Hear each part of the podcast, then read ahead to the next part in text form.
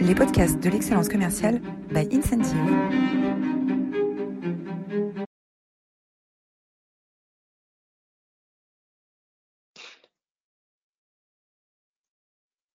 Bonjour à tous, bienvenue dans euh, cette nouvelle ce nouvel épisode des masterclass de l'excellence commerciale.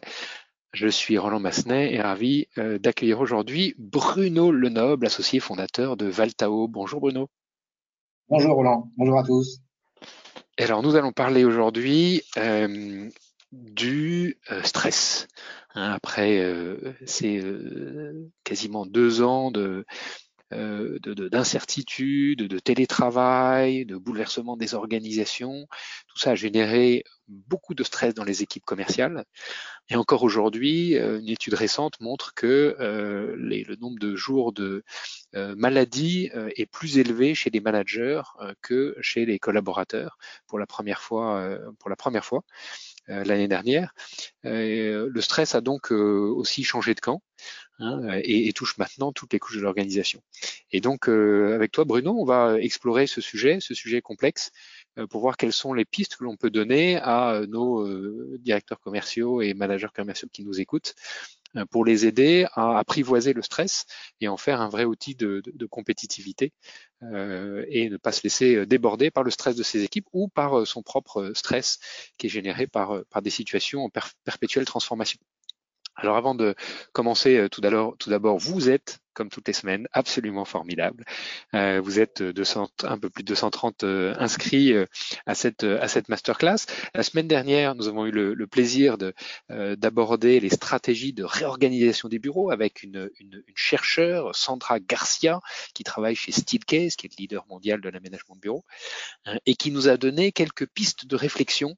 avec celle que je, je retiens, c'est vraiment de réfléchir ensemble avec ses équipes sur les modes d'organisation, d'abord les modes, modes d'organisation personnels à, la maison, et puis les modes d'organisation euh, euh, au, bureau avec les différents rituels managériaux, euh, les différents types de réunions, comment elles, elles doivent se tenir, et surtout quand on a des réunions hybrides, quels sont les leviers pour renforcer l'efficacité de ces, de ces réunions hybrides. N'hésitez pas à revoir cette masterclass sur notre chaîne YouTube, où est maintenant disponible sur les principales plateformes de podcast on est maintenant sur Spotify, sur euh, Google Podcast, sur Apple Play, euh, sur Deezer. Voilà, on les, couvre euh, depuis une semaine grâce aux efforts d'Edouard, à peu près toutes.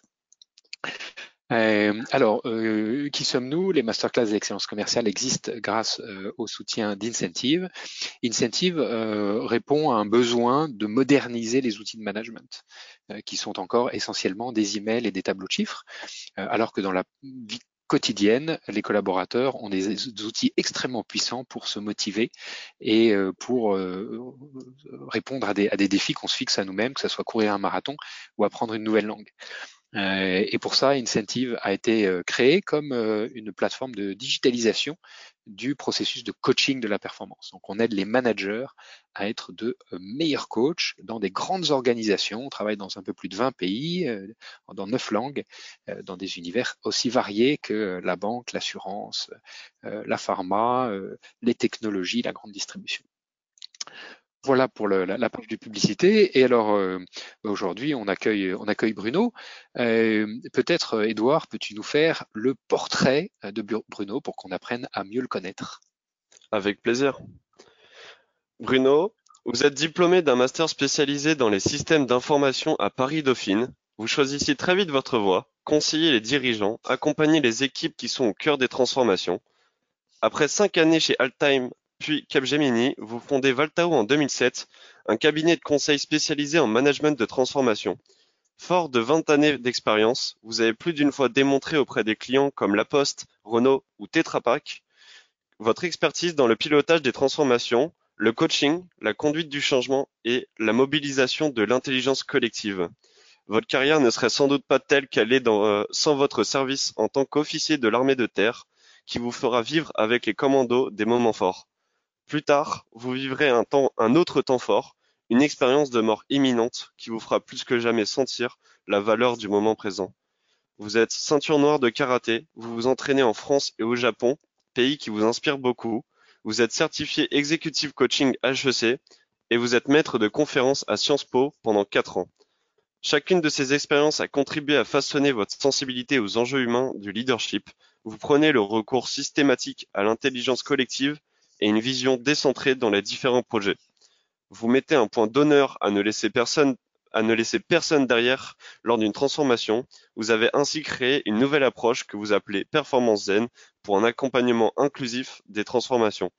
C'est aujourd'hui avec cette expérience de la conduite du changement et des transformations que vous venez partager avec nous cette masterclass sur le stress comme un atout à apprivoiser. Alors, euh, après une, telle expérience, euh, on est ravi, euh, Bruno, de pouvoir t'accueillir pour nous, pour nous parler du stress, parce que finalement, dans les transformations, dans la conduite du changement, euh, ce, qui, ce, qui, freine euh, la, le succès euh, de ces transformations, et Gartner nous dit que dans 66% des cas, les transformations échouent à atteindre leurs objectifs. Hein, une grande étude de 2018 euh, sur plusieurs centaines de programmes de transformation à travers le monde. Euh, si les transformations échouent, c'est souvent euh, à cause de l'humain et à cause des blocages et donc à cause du stress des équipes.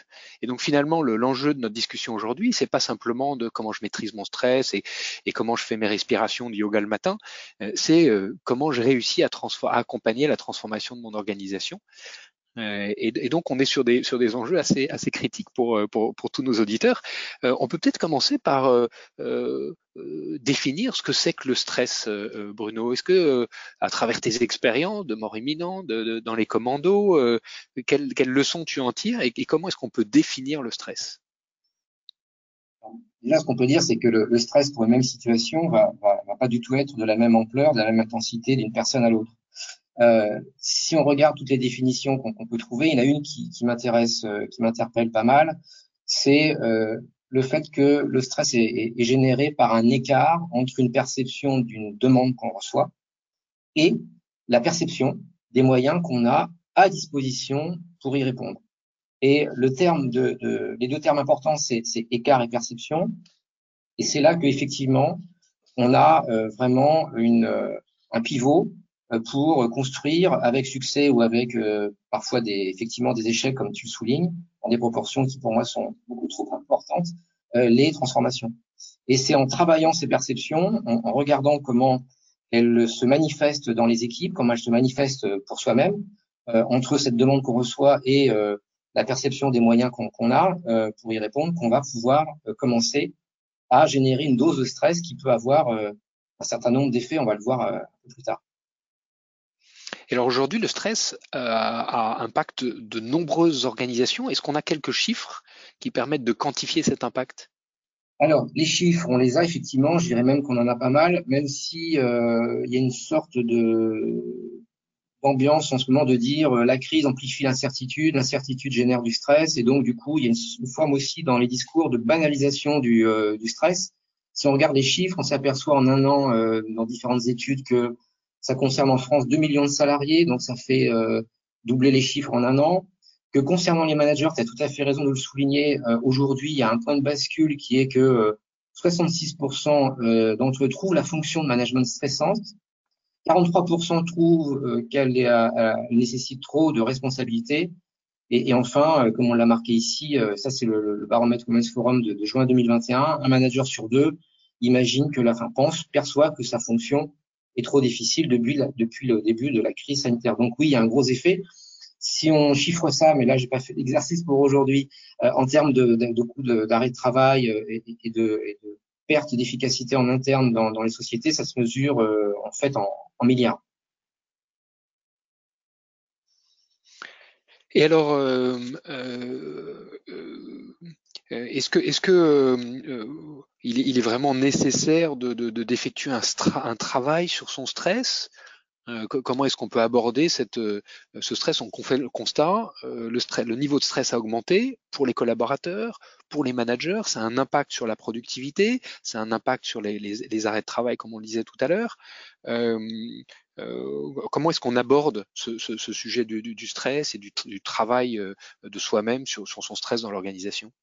Alors, je dirais que dans une organisation, on a deux points d'entrée. Euh, il y en a un qu'on peut traiter aujourd'hui, que nous, on utilise comme euh, vraiment un matériau euh, pour, pour apprécier la, capacité d'un groupe d'équipe à, suivre ou à piloter ou à prendre en main une transformation, ce sont les perceptions. J'insiste à nouveau là-dessus.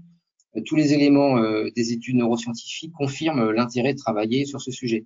L'autre axe, c'est de regarder où est-ce qu'on se situe en matière de stress. Et donc, il y a des échelles. J'en ai proposé une, j'en utilise une sur la partie euh, de coaching euh, avec les, les, cadres et les dirigeants, euh, qui est donc l'échelle dite de Holmes et de Rai.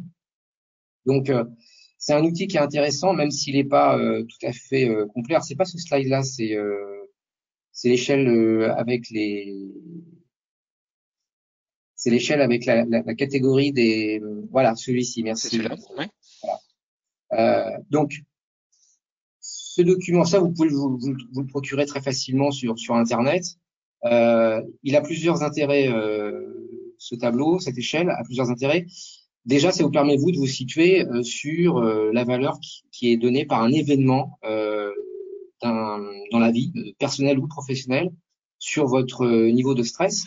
Et, et, en plus, vous pouvez faire un cumul, ce qui est préconisé sur, sur l'année, pour voir un petit peu après, on va voir les, les risques que ça génère.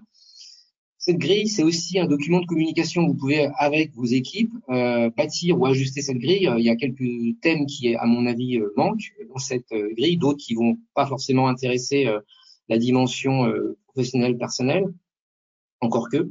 En tout cas, c'est une grille sur laquelle vous pouvez vous appuyer pour ne serait-ce que enclencher un, un, dialogue, pour vous, vous permettre d'apprécier quelles sont les, les, les réactions au stress sur un certain nombre d'événements euh, communs. Et, là, vous allez vous apercevoir que pour certains, il y a euh, effectivement un, un, niveau de stress élevé, puis pour d'autres, ça va être quelque chose de, de, presque euh, normal.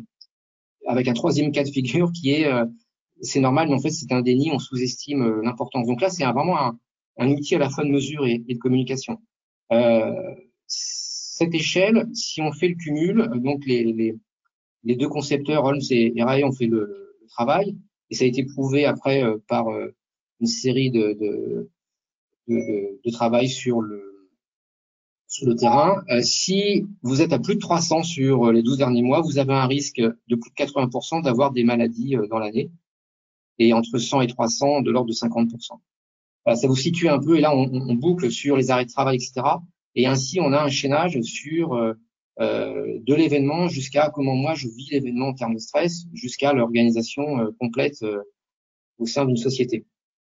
Alors, ce qui est, ce qui est passionnant, Bruno, c'est que dans, dans, la liste de, dans l'échelle de Holmes et, et Rae, il n'y a, pas que des événements qu'on pourrait penser euh, euh, négatif, il y a aussi des, événements positifs. Hein. Donc il y a la mort du conjoint en valeur, en valeur 100, mais il y a euh, un mariage qui est plutôt positif, l'arrivée d'un nouveau membre dans la famille, c'est plutôt positif, un succès euh, exceptionnel, c'est plutôt positif. Donc on voit que même les, sujets positifs peuvent être source de stress.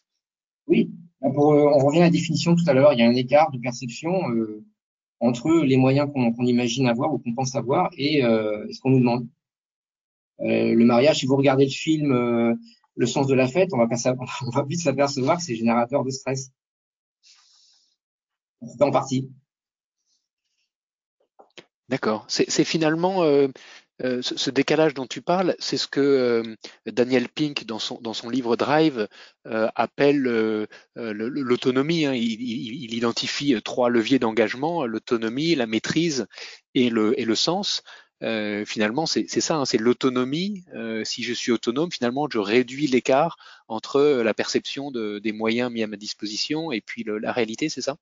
Le, le, La diminution du stress va être un couplage entre l'autonomie et le contrôle, en fait. C'est-à-dire qu'à partir du moment où j'ai une sensation euh, accrue euh, et relativement longue d'une perte de contrôle, le niveau de stress pour un même événement va, va, va monter. Si je retrouve des éléments à disposition, on va en parler tout à l'heure sur principe de mise en action, avec le, contrôle que je peux avoir sur la situation, le niveau de stress va diminuer. Donc effectivement, c'est extrêmement lié. On va le voir après. J'ai mis, euh, il y a une illustration sur euh, un film que, de, de, Clint Eastwood euh, illustre à mon sens très bien le, le travail d'autonomie, de reprise et de reprise de contrôle dans, dans une situation. Et, et, pour les organisations en transformation, on le voit en ce moment, il y a beaucoup de, de, de transformations, notamment digitales, où les équipes euh, sont coupées d'un certain nombre de, de moyens. Euh, et, du coup, pour un résultat, pour un objectif donné ou un résultat attendu donné, il y a une proportion de, stress en conséquence qui, est générée. Alors, soit on considère comme étant quelque chose à travailler, soit on se dit, on rentre dans une mécanique de, on va dire, de, déni, de sous-estimation, et, et on, on attend que ça passe. Ça peut être une stratégie.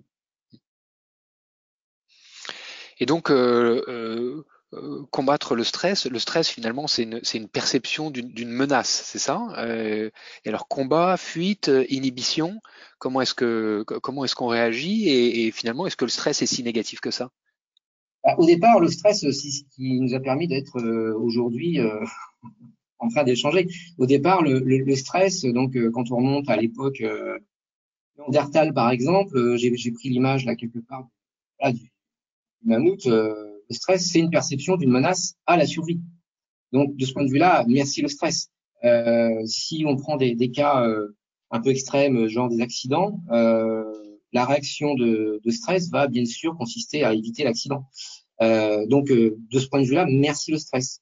Le, le problème aujourd'hui, c'est que en fait, le cerveau ne fait pas la différence entre, ça c'est le slide suivant, ne fait pas la différence entre une perception de menace à la survie et la perception d'une menace à notre ego. Alors, si on parle un, instant de, de, l'ego et, qu'on associe ça simplement à, à dire que c'est un processus d'identification à ce qu'on fait, à ce qu'on dit, à ce qu'on veut réaliser, eh bien, on s'aperçoit que euh, la grosse différence euh, avec euh, l'époque du mammouth et aujourd'hui, c'est qu'on a une succession parfois incessante dans une journée ou une semaine d'éléments qui viennent travailler notre ego. Euh, et surtout dans des contextes d'incertitude pour lesquels on a des ambitions de transformation qui sont euh, élevées, euh, ne serait-ce qu'en termes de rapidité ou de qualité attendue sur une nouvelle application digitale, sur une nouvelle organisation, etc.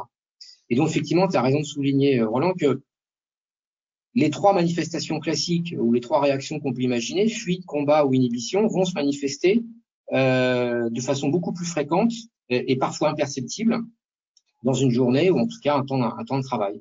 Et, et, et c'est pour ça qu'on a aussi des, des, des effets euh, de, qui amènent au burn-out parce que on a des stress certes aigus que là on peut facilement conscientiser. Il y a un événement déclencheur euh, évident, un accident par exemple, euh, un événement majeur de réorganisation, mais il y a aussi des, des, dimensions insidieuses du, euh, du stress. par exemple, un manager qui va avoir du mal lui-même à gérer le stress et qui va le, reporté sur son équipe par un body language euh, en conséquence, on va dire euh, entre guillemets agressif, et l'équipe petit à petit tous les jours va se dire on fait avec, et puis à un moment donné il va y avoir euh, des signes d'abandon, des signes de retrait, de mise à distance, des arrêts de travail, comme on disait tout à l'heure, pour répondre à, à cette posture managériale qui, qui, qui est pas appropriée. Alors finalement, euh, si on se dit que le stress aujourd'hui, il est généré euh, plus tellement par la perception d'une menace à la survie, mais par la perception d'une menace à notre ego, euh, si on, s'il il suffit d'en prendre conscience, on pourrait éliminer les, les, les sources de stress. Euh, mais apparemment, le stress, il peut être aussi euh, post-traumatique et, et, ancré dans, nos, dans, notre, dans notre physiologie. On va à l'extrême, effectivement, et j'avais travaillé avec, enfin, j'ai rencontré un psychiatre à, à Sainte-Anne euh, alors je suis allé à Sainte-Anne euh, pour euh, discuter avec des, des, professionnels du, sujet. Si on va à l'extrême, donc Bessel Kolk est un psychiatre américain, a, a fait beaucoup de travaux sur les effets des stress post-traumatiques, donc des, des, stress extrêmes. Là, c'est un IRM fonctionnel de suite à un accident de voiture de deux personnes, et en fait, ils l'ont mis dans, ils les ont passé dans un scanner, un IRM fonctionnel, pardon. On s'aperçoit que l'activité du cerveau à gauche a exactement la même intensité que si l'accident se produisait. Ça, ça c'est absolument euh, impressionnant. Et à droite, c'est le contraire. En fait, c'est un travail dit dans, le métier de dissociation. La personne euh, ne ressent strictement rien. Donc, euh, dans les deux cas, on a des, des réactions extrêmes euh, neuronales. Et donc là, on voit les, les modifications que, que, ça a généré, ce stress, et, et, qui du coup va avoir un impact sur la physiologie, sur la vie quotidienne de, des personnes psychiatre Kolk disait par exemple la personne de droite n'avait plus aucune perception de la vie de tous les jours, les émotions pour euh, pouvoir dialoguer, euh, échanger avec euh, sa famille, ses proches, etc., étaient complètement distordues. on imagine dans la sphère professionnelle aussi les, les, impacts que, ça peut générer. Donc on a un stress euh, euh, qui est une, une, attaque à notre ego, euh, on a un stress post-traumatique qui peut, à, à travers des, des souvenirs, nous faire revivre des, situations, euh, des situations compliquées. Finalement, qu'est-ce qu'on qu'est-ce peut faire face au stress? Comment est-ce qu'il faut l'apprivoiser? Comment est-ce qu'il faut en maîtriser les, les effets bénéfiques? Comment est-ce qu'on peut en atténuer euh, les effets négatifs et surtout les effets qui diffusent dans l'organisation quand on est un, un, leader commercial euh, et que forcément on est, on est dans des situations qui parfois peuvent être stressantes, sous pression. Comment est-ce qu'on peut commencer à apprivoiser ce stress pour en faire un outil de, outil de performance? La première chose à faire, on l'a vu un peu plus haut, c'est effectivement d'en parler avec, j'allais dire, une grille, en tout cas des repères communs. Euh, une fois qu'on a qu'on a mis ça euh, en, place, ou, en tout cas euh, on se dit on va le mettre en place et qu'est-ce qu'on peut faire en attendant, il y a aussi cette possibilité, c'est euh, ce que j'ai, ce qu'on a écrit là, c'est ce que faire, c'est euh, bah, les trois réactions qu'on peut avoir qu'on connaît, c'est donc euh, la fuite, le combat et, l'inhibition. Ces réponses-là sont on l'a vu, quelle que soit la situation où, l'ego est, malmené, elles sont automatiques. Pour réapproprier, donc euh, regagner, comme tu disais Roland, en autonomie et, donc derrière en contrôle, une des choses à faire essentielles, c'est d'écouter son corps. Euh, c'est d'écouter son intellect et c'est d'écouter ou de travailler la relation, les relations, notamment des feedbacks euh, qui sont envoyés euh, à différentes occasions dans la sphère professionnelle ou la sphère personnelle. Et souvent, une des réactions qu'on retrouve chez des gens qui sont victimes de burn-out, qui vont jusqu'au burn-out, c'est que ces signaux-là ne sont pas écoutés. C'est des signaux faibles, ils sont pour autant euh, convergents. Le corps est fatigué, euh, le corps a, du mal euh, à, à, suivre la cadence. L'intellect, on s'aperçoit qu'il débranche ou il y a une forme, on va dire, de, de surchauffe. Au contraire, pour des détails, les relations envoient des signaux, des perplexités, envoient carrément de façon verbale des questions du style qu'est-ce qui se passe? Et donc ça, c'est des signaux qui très souvent sont, mis de côté. Euh, donc qu'est-ce qui va se passer? La, machine, le corps et l'esprit vont, vont continuer à, subir la situation. Ça va amplifier la, mécanique et, donc il va y avoir un, jour ou l'autre quelque chose qui va, euh, qui va dire stop. Avant d'arriver à ça, un des premiers euh, points, c'est euh, d'écouter son, corps, notamment les, fluctuations d'énergie dans une journée, et d'arriver dans des moments de stress euh, qu'on peut avoir, à un exercice simple qui est, ça tient en trois mots. C'est le slide que, que j'ai mis juste après, je crois, Roland. Voilà, placer son attention. Placer son attention. Si vous pouvez mémoriser ces, trois mots-là, il vous reste plus qu'à savoir où. Alors après, il y en a qui vont dire sur le souffle.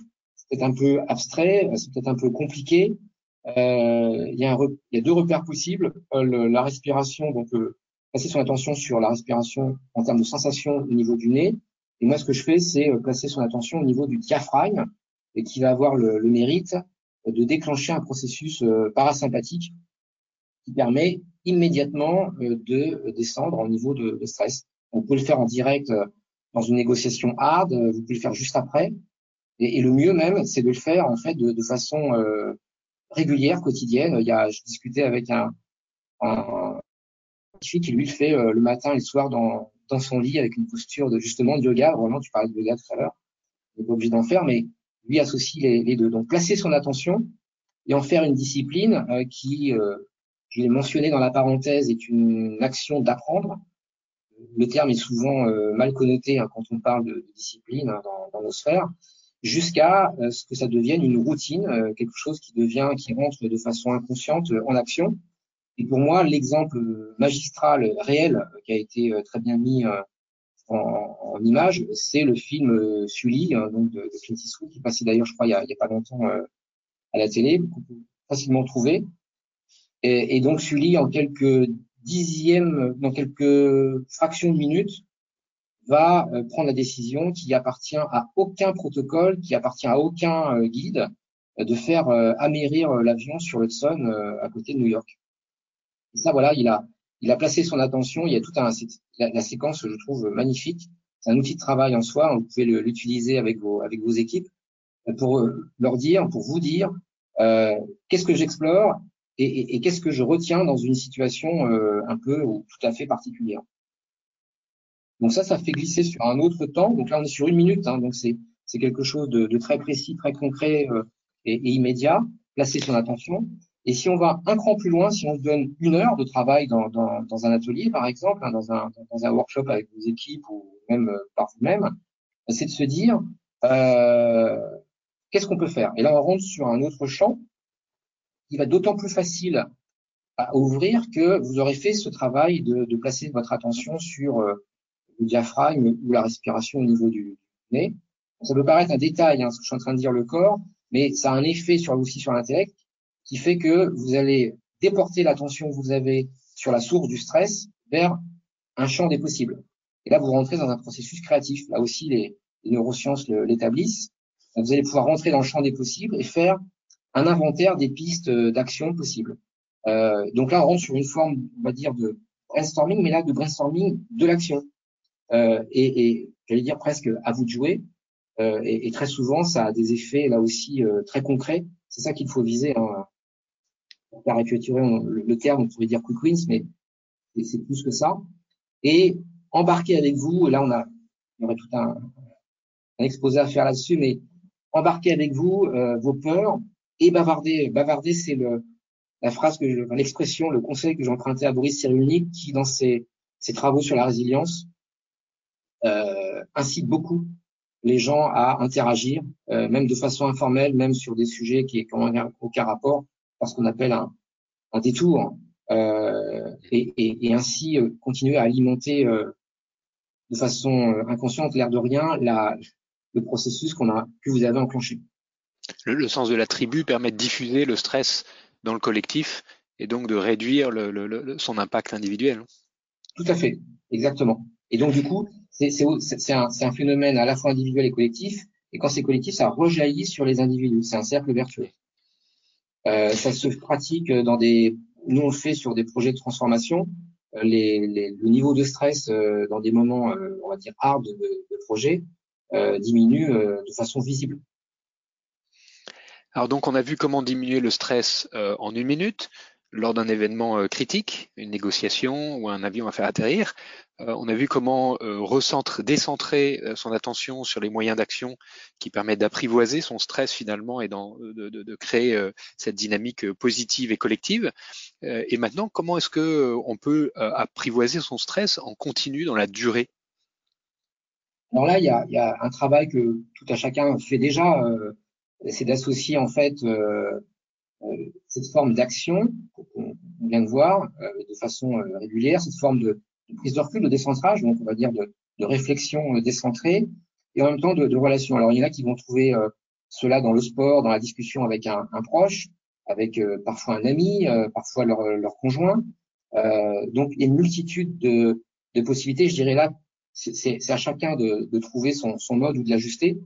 Le point clé étant que euh, ce qui est important, c'est que l'espace-temps qu'on va trouver, donc que ce soit par exemple le, sport ou une relation, soit vraiment approprié. C'est-à-dire qu'on ressorte de là, par rapport au sujet là qu'on évoque, euh, qui est le stress, avec un, un avec un, niveau au moins euh, ressenti, au moins perçu, qui, qui est qui est descendu quelque peu. Euh, voilà, là il n'y a pas de recette magique et je dirais qu'il y, a autant de recettes possibles qu'il y a de personnes.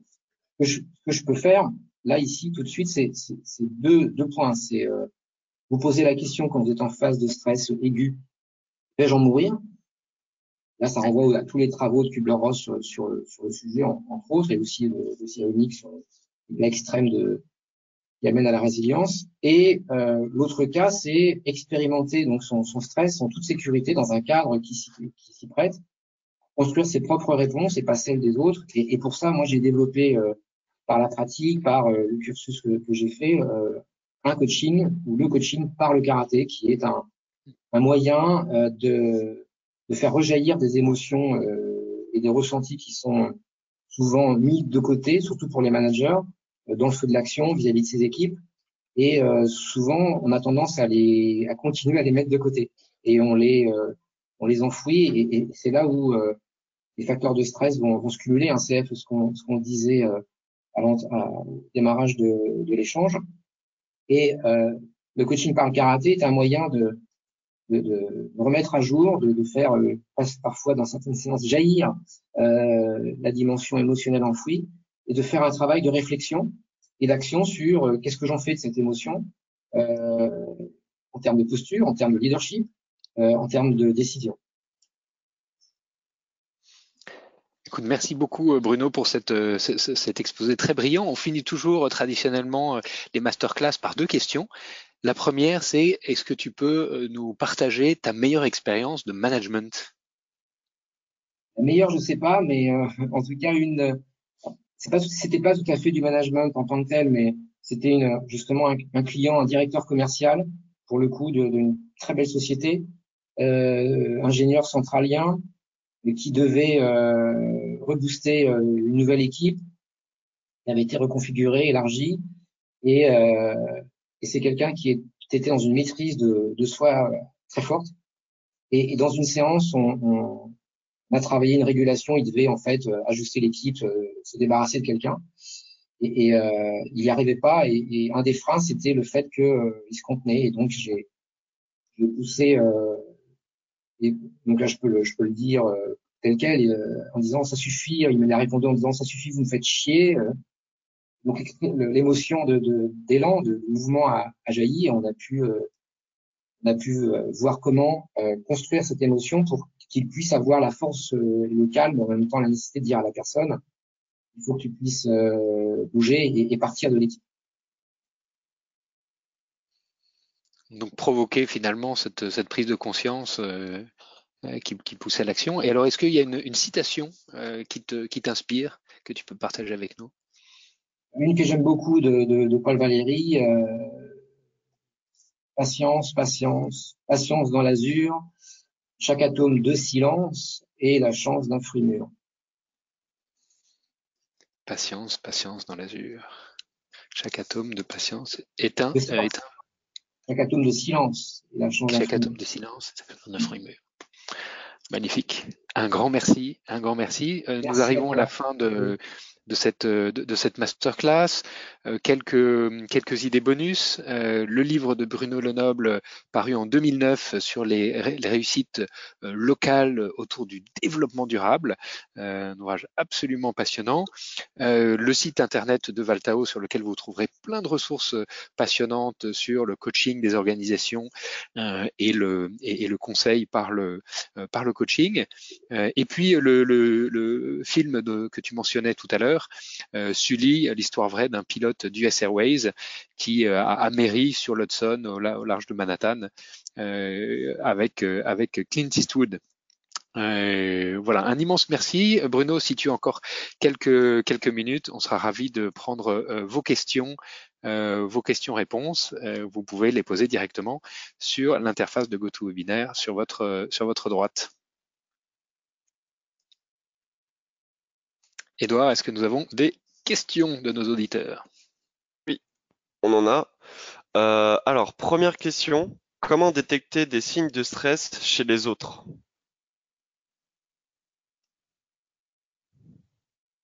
Je dirais que si quand on est en face d'une personne, on, se met soi-même à être stressé sans raison particulière par le, truchement des, neurones miroirs, je pense que c'est un bon, un bon moyen de sentir qu'il y a du stress. Euh, après, c'est un écart entre ce que vous connaissez de la personne et, ce, que vous, ce, que vous, voyez d'elle à, à l'instant T. Et, et euh, avant même, quand je dis bien ce que vous voyez, c'est avant même euh, ce qu'elle dit, parce qu'en fait, tout le, le non-verbal, donc le, le paraverbal et, et, donc le langage du corps, euh, en disent beaucoup plus que, le, que les mots eux-mêmes. Et, et le, le, point clé là-dessus, c'est d'envoyer un feedback. Hein. Ma suggestion, c'est euh, il me semble euh, que tu es stressé, que quelque chose te stresse. Il me semble, parce que parfois c'est pas du tout euh, le cas non plus. Et par extension, euh, que, que peut faire un manager ou une entreprise pour aider leurs collaborateurs à mieux gérer leur stress? Bah, Je pense qu'on a donné quelques, quelques réponses. Au niveau de l'entreprise, euh, on met un baby-foot euh, et on se dit ça va servir, euh, soit on, réfléchit, euh, par exemple, sur les enjeux stratégiques à couvrir, sur l'énergie qu'on va demander aux équipes. Quand vous avez par exemple une équipe, ah, pardon, cinq équipes qui travaillent sur le même sujet dans une organisation un peu complexe, certes, mais qui sont pas au courant qu'elles travaillent sur le même sujet avec les mêmes résultats, vous avez une idée du gain euh, de temps, d'énergie et d'argent qu'on peut faire, et donc du coup une, une idée du stress qu'on peut optimiser ou en tout cas réduire. Alors, on a une question un peu plus précise. Recruteriez-vous quelqu'un qui a fait un burn-out? J'aime beaucoup la question. Euh, J'aime beaucoup la question. Alors, on va imaginer que dans l'entretien, elle en parle, parce qu'il faut qu'on avoir l'information. Euh, je lui demanderai euh, ce qu'elle a fait du burn-out à cette personne. Euh, notamment si elle a travaillé son, son rapport à la perfection, euh, si elle a travaillé sa capacité à dire, euh, à transformer le oui en oui mais ou à non et je vais faire quelque chose de, de moins, non pas de plus. Euh, et si je vois que cette personne a, a des réponses en ligne, y compris l'alignement, j'allais dire corps-esprit, cœur corps-esprit pour reprendre une, un axe d'art martial, dans ce cas oui, bien sûr. Au contraire.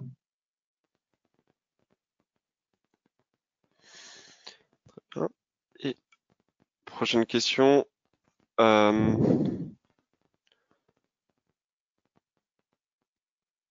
le stress peut-il servir de levier pour évoluer dans sa carrière?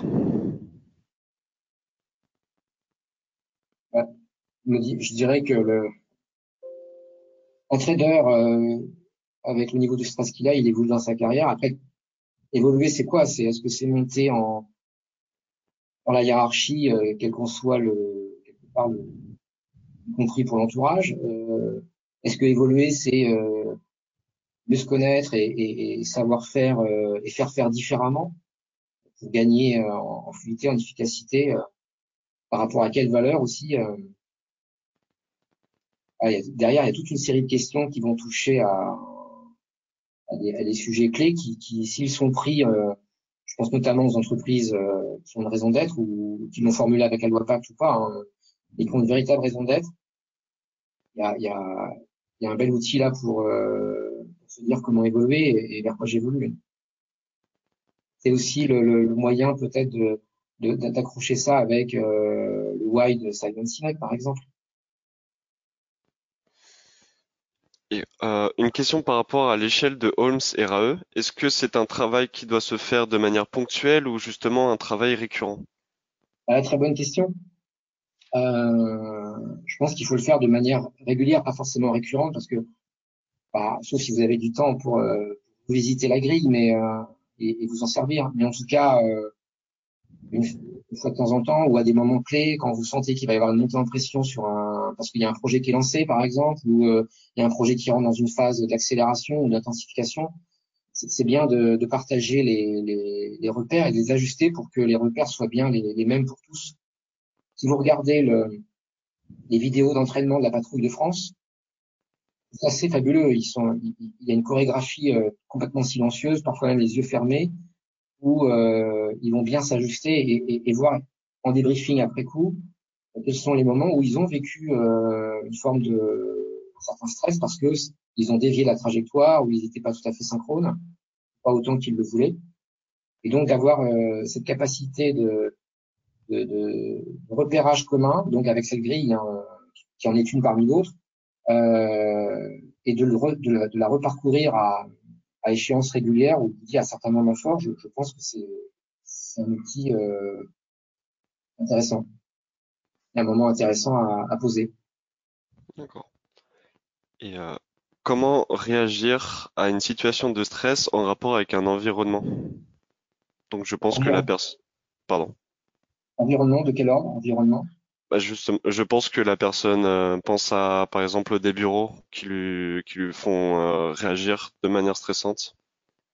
Bah, le bruit est une source de stress. Donc, euh, les open space, il y a plein d'études qui ont montré, qui ça. du coup, on s'aperçoit, par exemple, que le télétravail permet de bah, d'être chez soi dans un, autre mode de, réflexion, par exemple, que dans l'open space Après, si tout dépend de l'environnement, ce qu'on y met. Hein. Si c'est un environnement relationnel, est-ce que c'est un environnement de, lié à l'organisation, aux deux euh, le, sujet, la, la, question là ouvre un sujet qui peut être assez vaste.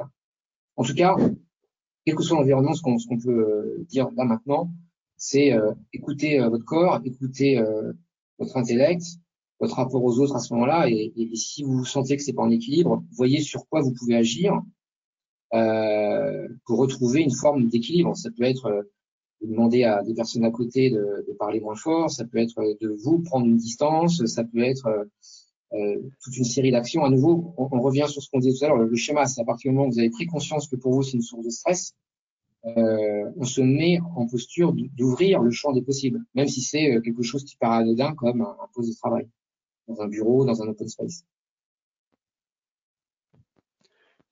Eh bien Bruno, sur cette dernière question, euh, on va boucler notre, notre masterclass. Un immense merci pour ce témoignage absolument passionnant. on allait fouiller sur le, les, sources du stress. moi, c'est la définition que tu as donné, euh, que tu as donné me parle beaucoup et, cette, euh, perception d'une menace de survie et perception d'une menace sur notre ego euh, que le cerveau interprète de, la même façon, c'est finalement une moyenne, une, manière, une manière de prendre conscience qu'on peut maîtriser le stress puisqu'il ne s'agit que de notre ego. Et puis je retiens aussi la magnifique citation de, Paul Valéry, Patience, patience dans l'azur, chaque atome de silence est la chance d'un fruit mûr. Un immense merci pour, pour ce partage, Bruno.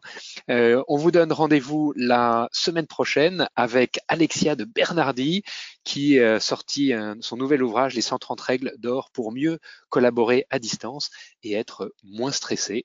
Je vous souhaite à tous euh, et à toi Bruno en particulier. Une excellente journée, à la semaine prochaine. Merci, excellente journée.